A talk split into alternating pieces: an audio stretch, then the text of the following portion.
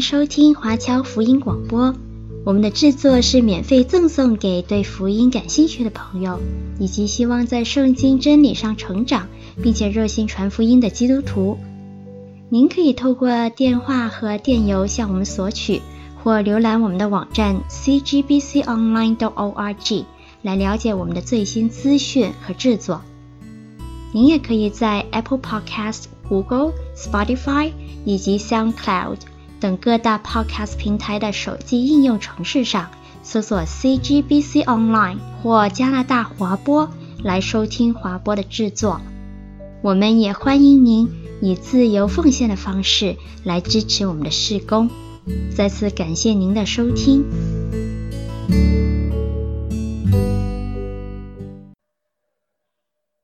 欢迎各位听众收听我们这一次的福音前线的节目。今天我们非常荣幸可以邀请到杨磊弟兄以及 Indigo 姐妹这两夫妇来跟我们分享一下关于他们的事工。那两位可以向各位听众介绍一下自己吗？好的，呃，大家好，我叫杨磊，然后现在是在穆迪神学院的全职的学生，呃，正在读道学硕士，啊、呃，一八年。来这边，然后现在我们一家住在安省的温莎市，然后在这个底特律河边。那么我上学的话呢，是开车过去，不到一个小时的车程到河对岸去上课。在 Michigan 这边有一 campus，是目的的另外一个分校区。然后 Inigo 现在是全职的家庭主妇，陪读，然后也是陪读妈妈啊、呃，不是我妈妈了。但是 陪读的。好，那你们在学习之余，其实也会花很多的时间来做一些学生方面的工作，这是我所了解到的。能够稍微介绍一下你现在的试工的内容以及相关的受众吗？呃，这个可能是呃一直都在有在做的，这个可能更像是一种，有时候可能会产生一种习惯性，因为我们从零八年甚至更早。基本上我进入大学是零三年，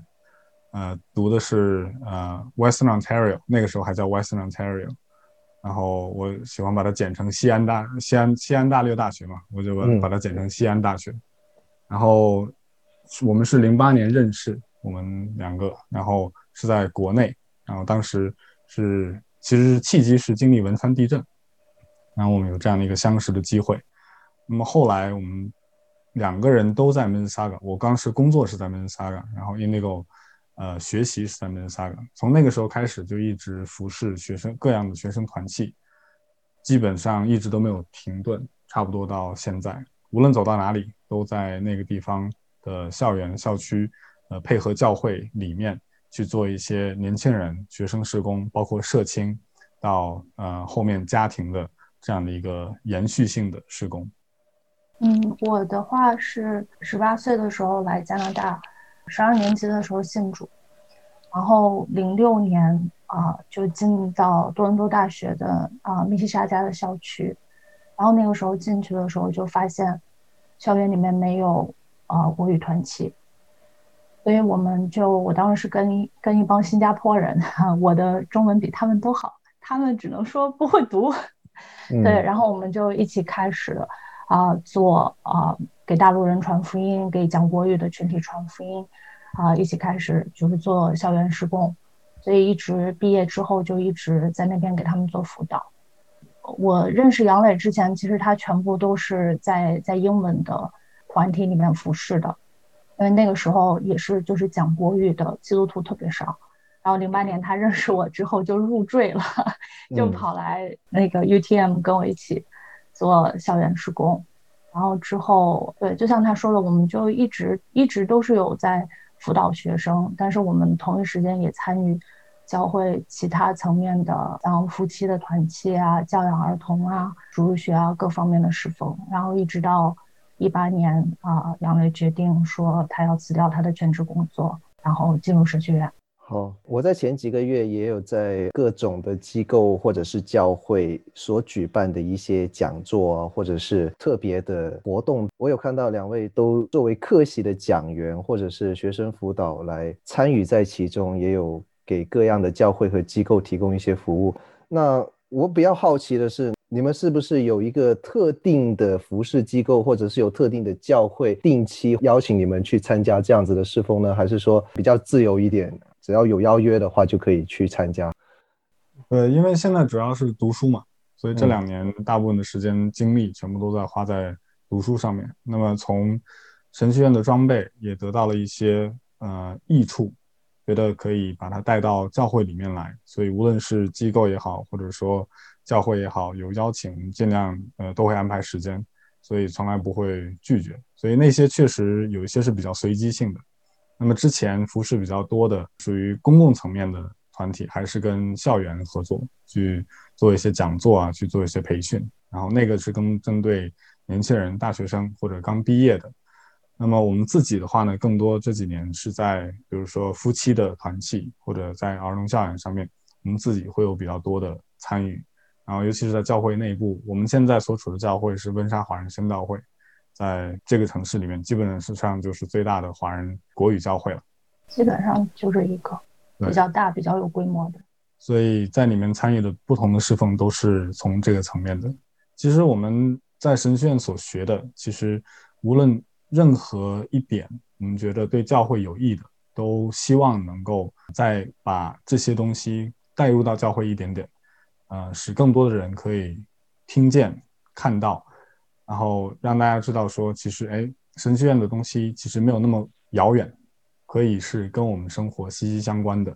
然后有很多的，比如说释经，比如说神学的装备，呃，其实是我们可以，呃，把它变化一下，让大家都可以去操练、去学习。嗯、呃，其实对我来说，嗯、我感觉一个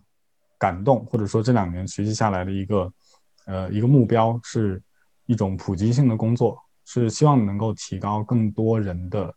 呃，所谓的就是英文里面的就是 biblical literacy，就是对于经文、嗯、对于释经，嗯，对于一些神学的议题，这样可以有更多的人可以接受。而我们看到的，往往在教会层面，无论是发生的冲突或者争执或者辩论也好。呃，其实我认为根本的还是在于我们可能没有一个统一的释经的方法。呃，在这样的一个方法论当中，如果我们可以有一个基础的认知，呃，并且我们都可以审核一下自己的预设，我们就可以能够有一个更好的环境来去做这样的一些神学讨论，而不是只是大家各自说说自己的东西，啊，没有在听对方的。哦，疫情期间的时候可能是比较特别。因为啊、我刚才也有提到说，啊、我从零六年就开始做这个学生事工嘛。其实啊、呃，当时我们就是那段时间算是整个安省母语校园施工一个开始的一个时间吧。啊、呃，我们那批一起就是我们说所谓创业的人，嗯、我们那批朋友中间只有我自己一个人，我是专业学心理学的。所以，虽然之后大家毕了业以后都一直在做校园辅导啊，很多大家都有在做，但是慢慢的这个时间久了以后，就会发现说，有专业技能和没有专业技能，其实在做辅导方面确实是有一些差别的啊、尤其是疫情期间，因为这个疫情，很多人比较隐藏的心理问题，因为这种看不见的病毒，因为这种长时间的不能出门，所以全部。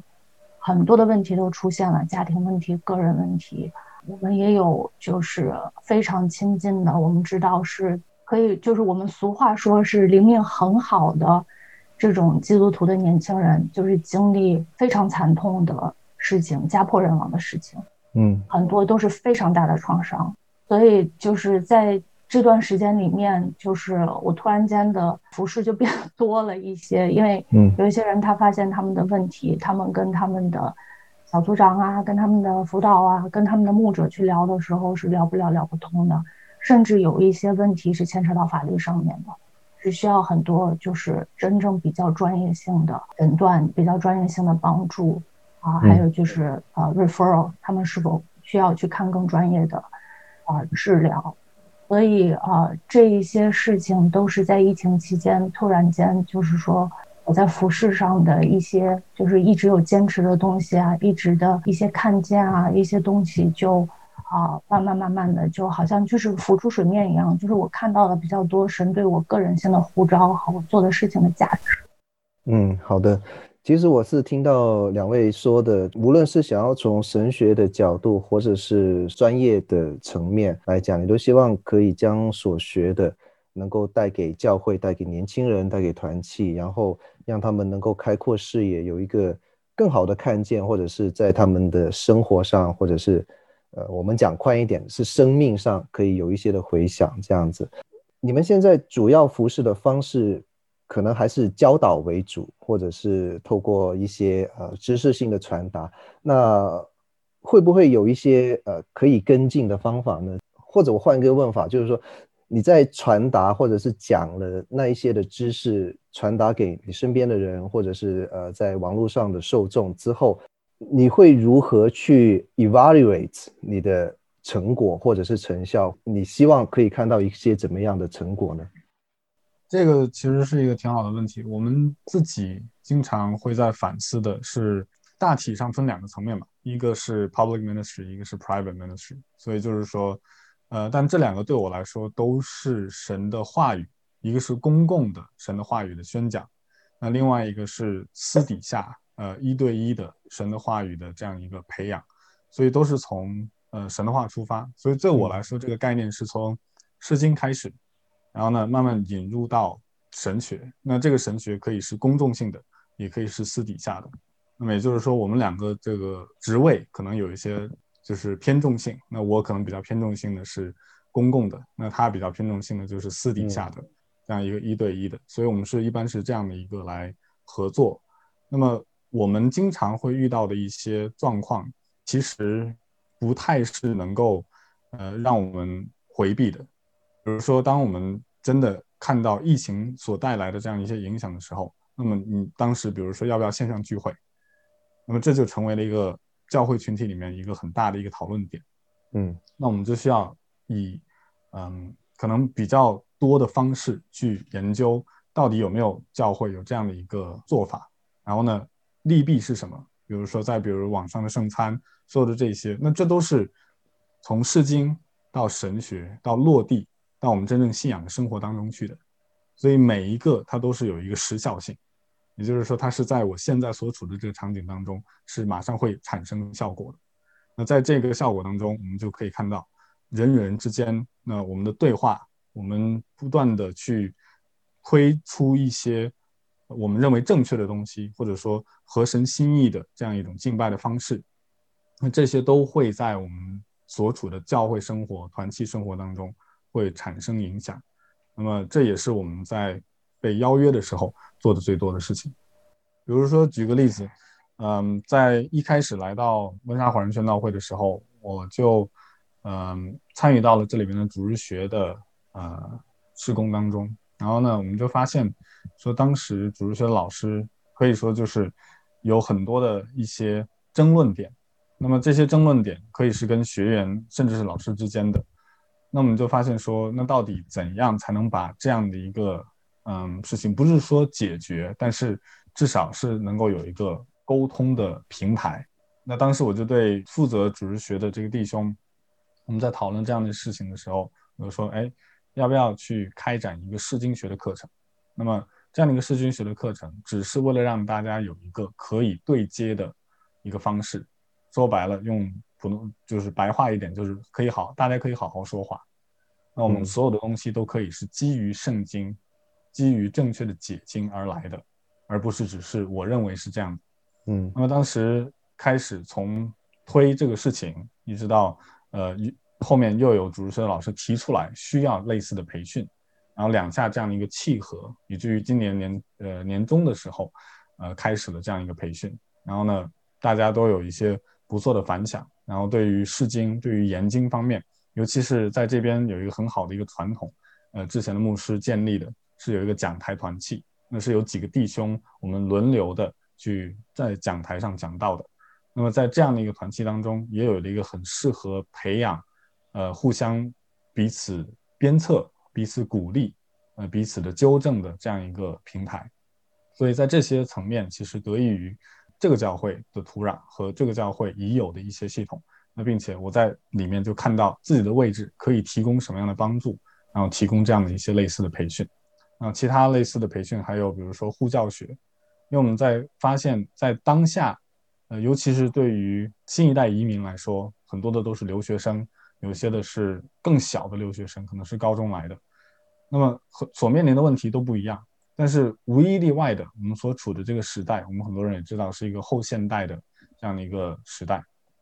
那大家都对绝对的真理有一种好像本能的排斥性，认为这样的东西不存在。那么也就是说，当这反而在我们传福音的时候造成了很大的拦阻。那么中间的这些，我管它叫做荆棘，我们是不是可以拨开？那对我来说，我在神学院所学的护教学，包括之前很多年。呃，在网络上，比如说那些比较有名的护教家 Norman Geisler，呃，Ravi Zacharias，然后呃，Alister McGrath 这些人，呃，从他们吸取到的、学习到的东西，就可以呃，按照我认为我可以表达的，去传递给更多的这些福音的一线的工作者，让这些教会的参与的同工能够得到一些比较系统性的如何去回答别人的问题，如何去挑战世界观。如何去挑战预设这样的一个类似的呃功能，在这些的培养上面，我们自己的灵命可以被建造，同时我们对自己的所信的更加清楚，然后同时在传福音的时候，也有更多的这样一个方式和方法，去用诸般的智慧去为神去赢得人。对于我的话，其实啊、我们可能是做一些对于学生工作啊，对于各方面的。一些辅导啊，一些普及啊，嗯，但是我在过去的这些年，啊，因为我也拿一些神学的课程，然后我也去比较，我也知道，啊，心理学跟神学有一些东西是相互抵触的，但是又有一些东西在尊重人性和人生命的这个这个方面上，啊，我们也是要需要去去有探索和认知的。那啊、我自己也经过很多的挣扎，很多的判断，很多的辩论，所以现在我的位置比较多的是，我有很大的感动去啊、去做一些，就是对于其他的教会的领袖也好啊，一些辅导者的一些普及，一些嗯，让他们知道说怎么样的去啊、更好的能够辅导他人，哪怕你不是专业的。还有就是有很多学心理学的一些弟兄姐妹，他们信了主以后，他们也曾经有过像我年轻的时候的那些困惑，我就把我自己思考出来的东西去跟他们分享，让他们知道说，什么样的东西是要守住的，哪些方面是不可以碰的，但是同一时间，呃，又怎么样用自己的专业去。啊，更多更好的去做关怀，去承载身边的弟兄姐妹的生命，嗯、所以啊，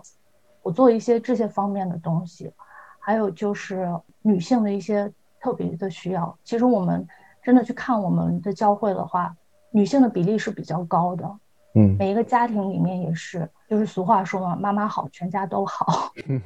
但是，就是女人确实是在两性关系里面。女人确实是有一些，就是在心理方面有很多很很特别的需要，从婆媳关系啊、怀孕生子啊、产后抑郁啊、更年期啊、流产啊这些的问题，一系列的问题，其实都是就是男性很难体会的。嗯嗯。但是就是在这些方面上，女性的需要特别特别的大，所以呃，我也是做很多在。这些层面上，就是去承载姐妹们的生命吧，啊、也是希望说，啊、越有更多自己经历过、走出来、得到神医治和恩典的姐妹，也可以站起来，啊、去做更好的传承和关怀，去让我们的教会更加有爱，更加能够，啊、大家是真的有基督的怜悯，可以啊、相互的去。互相帮助，在这些嗯，其实对人都会产生很大创伤的经历里面，彼此一起来建立，彼此建造，彼此成长。好的，那看起来其实你们的服事真的是需要非常强烈服事的心，爱主的心。我我知道两位，比方说杨磊弟兄在学习啊，然后 Indigo 要照顾家庭。啊，其实都非常的忙碌。我也听到两位的分享，说在教会里面有需要，弟兄姐妹有需要，或者是啊学生，还有一些啊新移民，各种的群体，其实都有各种的需要，我们都知道。那在这个忙碌的生活当中，然后也看到教会和教会的群体都有各种的需要，你们两位是有怎么样的动力让你维持继续的为教会、为各种的群体提供你们的服务和参与服事？这个问题有点大，呃，我可能比较官方的说，就是神的爱激励我们。好，这是一个非常标准的答案。对，嗯、是一个比较标准的答案。对，或者是说有没有一些呃，你在服侍过程当中的一些特别的事例，让你特别有感，对的？对我我我觉得是有一些细节性的东西是可以拿出来分享的，而且这些也可以作为，我觉得至少来说对我是一个动力了。我可以首先从我的这种课程的安排方面，会有一一个刻意的。一种从学生那边让他们如何进步，我认为真的是从实操，真的真的是让人去试的时候才可以有。那么我再去给大家去教护教学的时候，比如说，那我就会真的是实体演练。那我当一个木道友，然后对方当这个呃一个纯福音的，那么就让他们准备一个五到十分钟的这样一个模拟的练习。那么通过不断的这样的一个模拟的练习，然后不断的去有回馈。然后我们大家一起都在彼此的成长，而且这个回馈不单单是我的，也是彼此的。其他的同工也有看到，那么他们在观摩的时候也会有这样的一个回馈。那这些都是我从神学院的学习当中，在老师的教学的方式，我看到认为好的东西拿来借鉴，然后就应用在比如说教会的组织学这样的一个系统当中。其实大家都蛮受益的，而且在这样这样的一个氛围当中，其实对我来说是一个很大的享受，因为我看到。人真的弟兄姐妹，他们的生命有在改变。他不单单只是传递一种知识，而是他的态度，他做事的方向，嗯，他的那种使命感都有一些的变化。那看到这些的时候，真的是没有什么其他的东西可以代替的。无论是多少钱也好，或者说什么样的名誉也好，这个是没有没有办法可以比拟。那比如说，在我教过的这个释经学的课程也是一样的，就是到最后大家都一定要，也是要写 paper。然后也是要，嗯、呃，最后有一个 presentation。那么在这个，然后也是互相有这样的。这些这些五六十岁的叔叔阿姨被他教育，就是大家真的都是在一起，然后我们都是彼此互相学习。我从他们身上学到了很多，而且这不单单只是说，因为我认为我有可以提供给他们的一个角度，但同时他们的角度对我来说是很宝贵的。那么。当我们在教会里面可以营造这样一个互相学习的氛围的时候，就感觉大家的那种张力或者说那种气氛就慢慢开始改变。那互相之间就可以有更多的一种亲近感，也知道我们可以在哪些话题上面是可以畅所欲言的。那当我们去 create 去创造更多的这样的类似的氛围的时候，我们教会的整个群体，尤其是同工群体，这个合一性就会变得越来越好。然后这是我看到。嗯，我的话，嗯，其实助人者是非常快乐的。嗯，对，我同意。对我这个人的性格的话，我我是个学心理学的，所以我这个自我剖析是比较 比较清楚明白的。嗯，我们家就是三代人都是，就是从从外婆从爷爷奶奶都是很喜欢读书，很喜欢深度思考的，所以嗯。我高中的时候，应该十五六岁的时候，我就很确定说我要学心理学。但是那个时候我不，我我不我还没有认识神啊。但是我就很确定，我觉得人心是最复杂的东西，是最需要被被医治的。我也看到，就是我身边，就是现在咱们说这个中国，就八零九零后的这种丧文化嘛，我们那个时候就开始丧了。我当时在很好的就是。我是山东人嘛，山东人都很能读书啊。我在我们山东最好的那个省重点，我的那些闺蜜都是学霸，我不是啊，我擦边进去的，她们都是学霸。但是我看到她们内心里面的那种痛苦，所以我就我就很励志，我说我要我要学一个可以可以医治人心的一个东西。嗯，那我当时我我不认识神，我就只知道有心理学这个东西。但是我出国以后，就是神也给我机会，虽然我。我上大学之前就受洗了，但是我还是因为我知道说神学不是随便读的，而且就是 我需要预备，我需要经历，所以我还是走了这条路。但是这么多年下来，真的，当你有机会走进人的生命里面的时候，你看到他心里面的创伤，你跟他一起哭泣，一起祷告，一起寻求，一起陪伴走过来，然后你看到他在神里面那个美好的生命又再次泛化散发出光彩的时候，那个真的是非常非常美的事情。因为我们这个职业操守问题就是很具体的，嗯、我不我不太，对，我不太想就是分享，就说一些数据吧。其实像我们两个这些年就是遇到的身边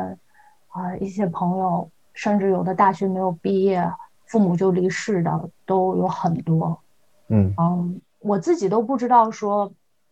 有有一些苦难，你就像啊、呃，或者像疫情期间武汉人民。就是他们，就是这么大的、这么危险的病毒，前面一点都不知道的情况下，就是全程变成这个样子，嗯、他们经受的那种苦难，我们是，其实我们是很难去去想象的，因为没有经受过。可是当你去陪伴这些人的时候，你看到真的神在造人本身的时候给人的那种毅力、那种坚强、那种他给人的那种爱，可以帮助你。你真的，你更多的去认识那个人的同时，你也更多的经历神，认识神。虽然你是一个陪伴者，你是一个客观的。嗯、就是前面那个国内疫情的时候，我也有去做做那些就是接热线的志愿者，也认识了很多就是国内的朋友，嗯、还有平时就是这边一些家是武汉的弟兄姐妹啊，他们就说：“哎呀，姐姐啊，我这有个亲戚不行了，我这 哎有个人。”就加了好多好多的武汉人，嗯嗯嗯，然后呃，里面有有一些也是信主的，就真的跟他们一起陪伴的时候，跟他们一起祷告，一起去听他们故事的时候，真的特别特别的美好。有一些人也是像咱们这样，可能就是认识，但是见不大着。像有的那些，我就只能偶尔看他们发个朋友圈，我就看一看，我就想一想他长什么样子，甚至都没有。没有时间，都没有视频过，嗯，但是那种在组里面的连接，那种真的是感觉说大家一起一起经历这样的事情，就是就是过过命的交情，嗯，对这些这些东西对我来说都是非常非常美好的，而且就是我本身我的性格就是，嗯，这种生命承载生命的东西会给我很大的能量，嗯，而且当。我们这样走进人的生命的时候，我们再把人从这种创伤中带出来，带到神的面前，我们跟他一起去经历神。你就好像是一个陪伴者，你就好像给拉着一个人的手，然后他走一圈，然后结果你跟他一起来到神的面前，这个就特别美好的事情。是，是的，我相信服侍的人肯定是喜乐的。那我也从你们的分享当中感受到你们。在帮助弟兄姐妹、帮助教会、帮助团契，有很大的喜乐在这当中。那我想问一个可能是难一点的问题：你们在服侍的过程当中，有没有遇过一些特别大的挑战，或者说困难呢？其实要说特别大的挑战的话，就服侍本身或者做事的话，呃，还好，因为我们比较就是说客观吧，往往就是说所处的位置也好，因为是。民间闲散，神学生，所以 这个嗯不会产生太多利益性的冲突。是。那么我们在所做的东西呢，也是呃，就是说白了就是不拿钱的。那么 在这些事情上面呢，就是别人愿意奉献给我们多少，我们都欣然接受。但是呢，我们不会说说我要做这个东西，然后要要提前约好，要有什么样的一个报酬或者有什么样的回馈，这个都。这个都不会有，所以在这些层面下，我们经常在服饰所遇的拦阻，往往是不是一些做事情本身，呃、嗯，做事情本身的话，其实，呃，都还好，那么更多的是一些观念或者理念上面的东西，那这些往往会产生比较大的冲击，所以要么这个事情就不会开始，嗯，所以所谓的拦阻的话，就是整个我们所做的任何的东西都不可能开始，呃，要么就是开始了以后。嗯、呃，一般来说都还是会比较顺利的。嗯，对，具体一点的话，嗯，像像我我会经历的拦阻会比较多，主要还是因为这个神学跟心理学上的这个 debate。对，嗯。但是这又是个特别复杂的问题，真正懂的人极少无比，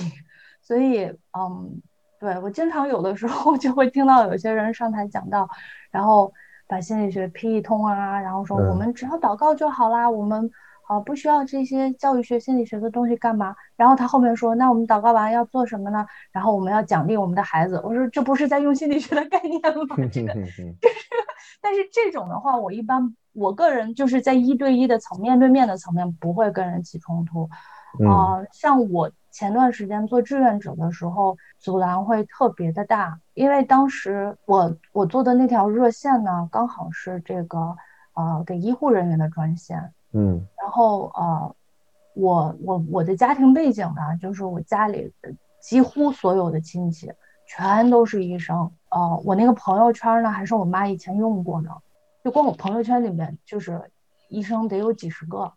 我当时呢就很想要宣传那个热线，因为、嗯、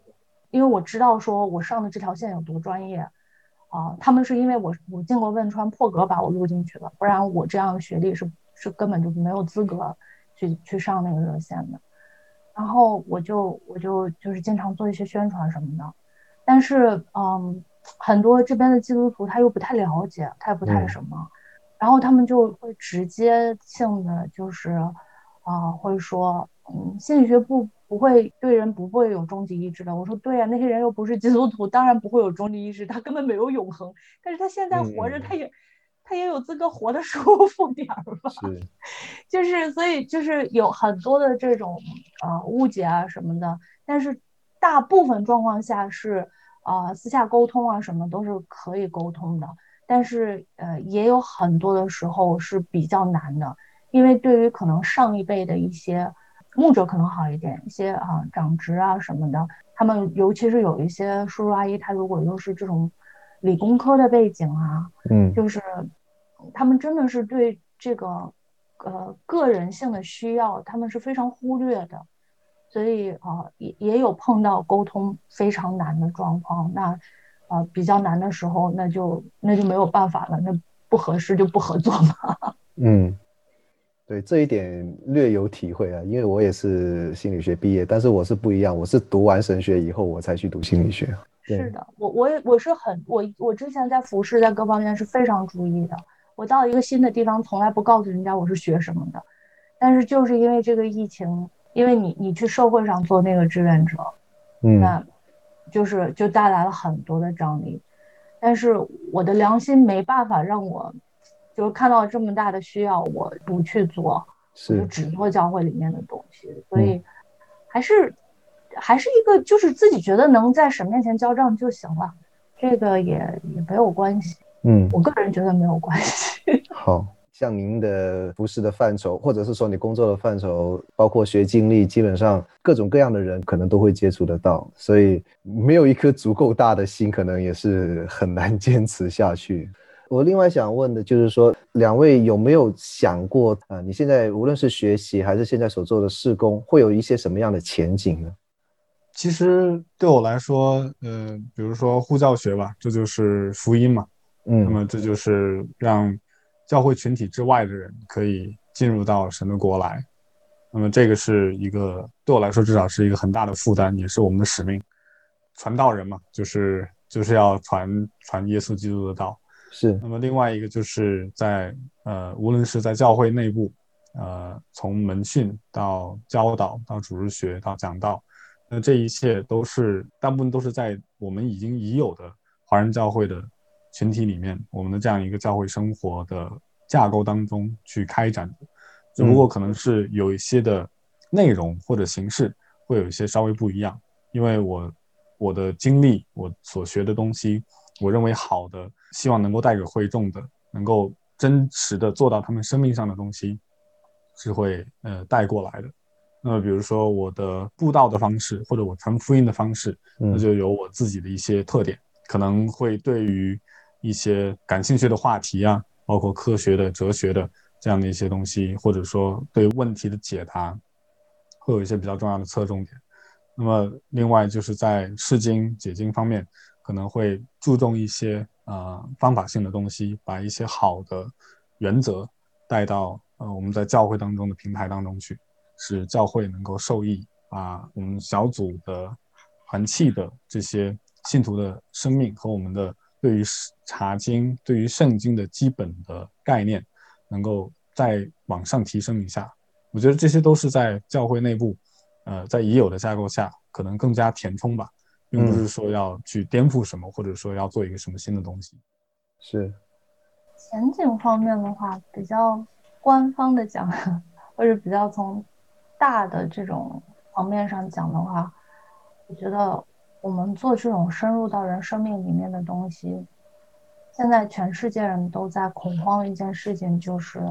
科技发展的那么快，尤其是这个疫情，让这个科技的发展直接就越带了，因为大家都关在家里，哎，之前有一些的需求没有了。所以它可以就是，就是在这个技术方面更更快捷的、更快速的，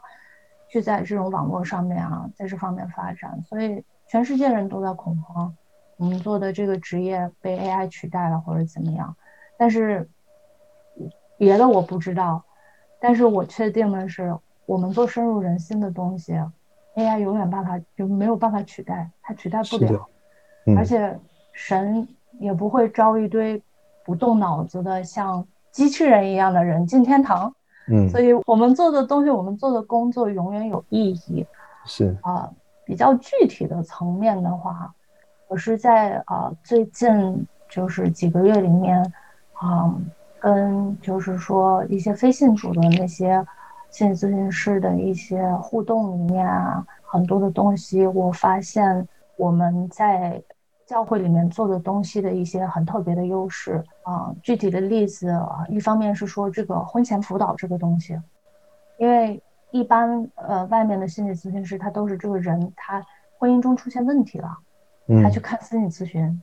他是一个啊出现问题先的东西，它不是一个预防性的。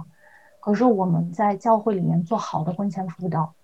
是一种兼教导带辅导带，就是它是一种。生命构建性的东西，它是一个预防性的，嗯、这个东西在社会上是非常非常缺乏的。但是这个是，嗯，尤其是我们这些有一点点专业背景的牧者，对，就是我们我们最该做，我们我们经常做的东西。因为年轻的会众他就会来找你，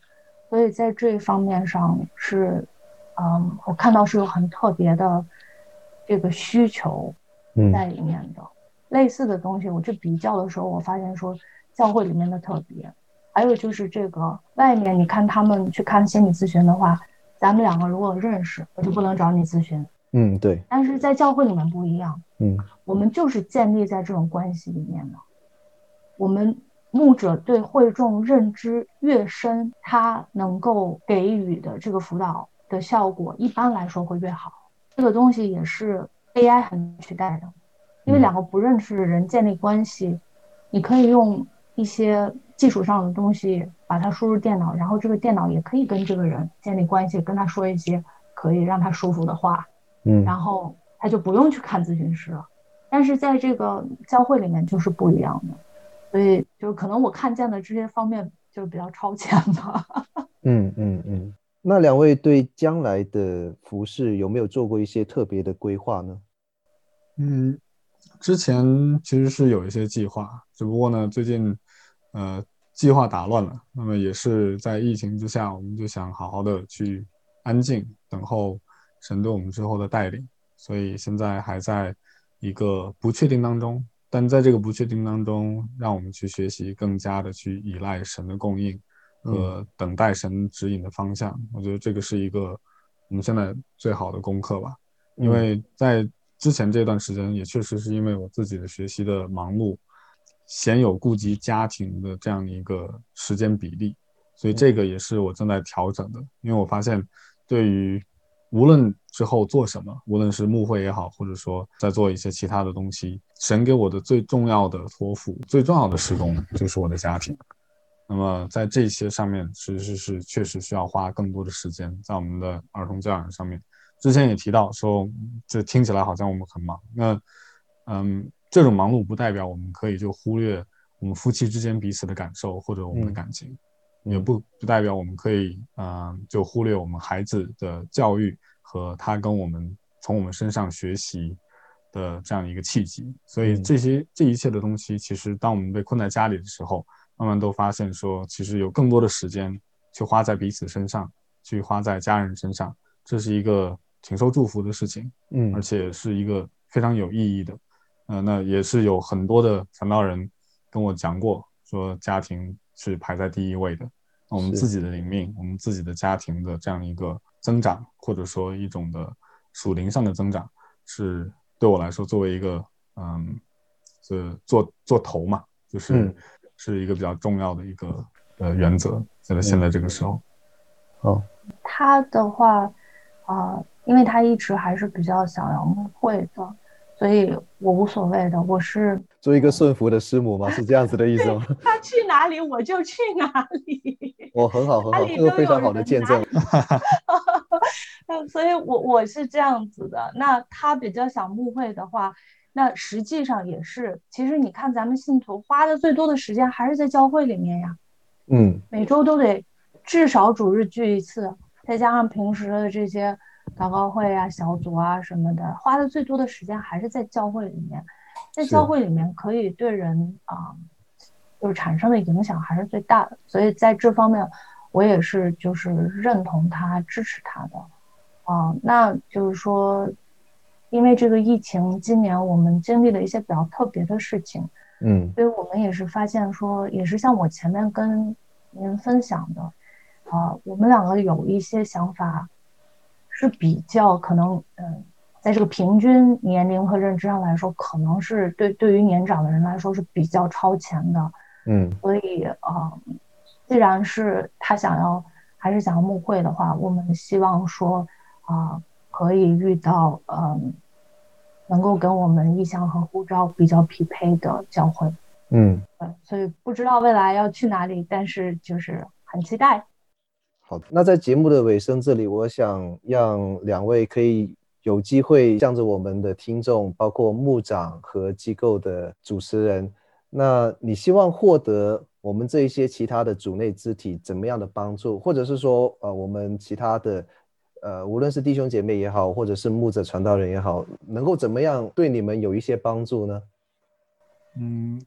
可能我觉得对我来说，神对我的呼召还是。传道、祷告为业，所以以这样的一个方式，在教会里面，没有什么比我对我来说看到一个人的生命被神翻转，呃，更有意义的事情。这也是为什么我踏上这条路的初始原因。所以就是在这个方面，毕竟还很年轻，所以有很多需要学习的东西。那么希望提供给教会的，无论是有背景也好，或者说有。从神学院得来的这样一些呃能力也好，是希望能够得到一个呃平台吧，去真的去坐在人身上去服侍。那么其实我觉得对我们两个可能这都是同样的心声，就是我们希望能够真的是去做一些实实在在的能够坐在人身上的事情，只要有平台就干。嗯，呀，我觉得就是祷告吧。嗯，大家要是听了我们的这个故事，觉得哎，这对八五后的年轻人还挺有意思的，那就多为我们祷告。但是祷告的时候，神哎，有对你讲讲话什么的啊、呃，可以来啊、呃、跟我们认识一下。我们很喜欢交朋友，我们可以产生对话。好的，非常感谢。我们在节目的介绍部分，我们会放上杨磊和 Indigo 的邮件联系方式。所以，如果各位听众在听过他们的故事之后，想更多的认识这对很可爱的夫妇，或者是想要向两位请教更多他们在服饰上的问题，欢迎跟他联系。今天我们的节目就到这里结束，非常感谢两位参与我们的访问啊，谢谢，谢谢，谢谢，谢谢。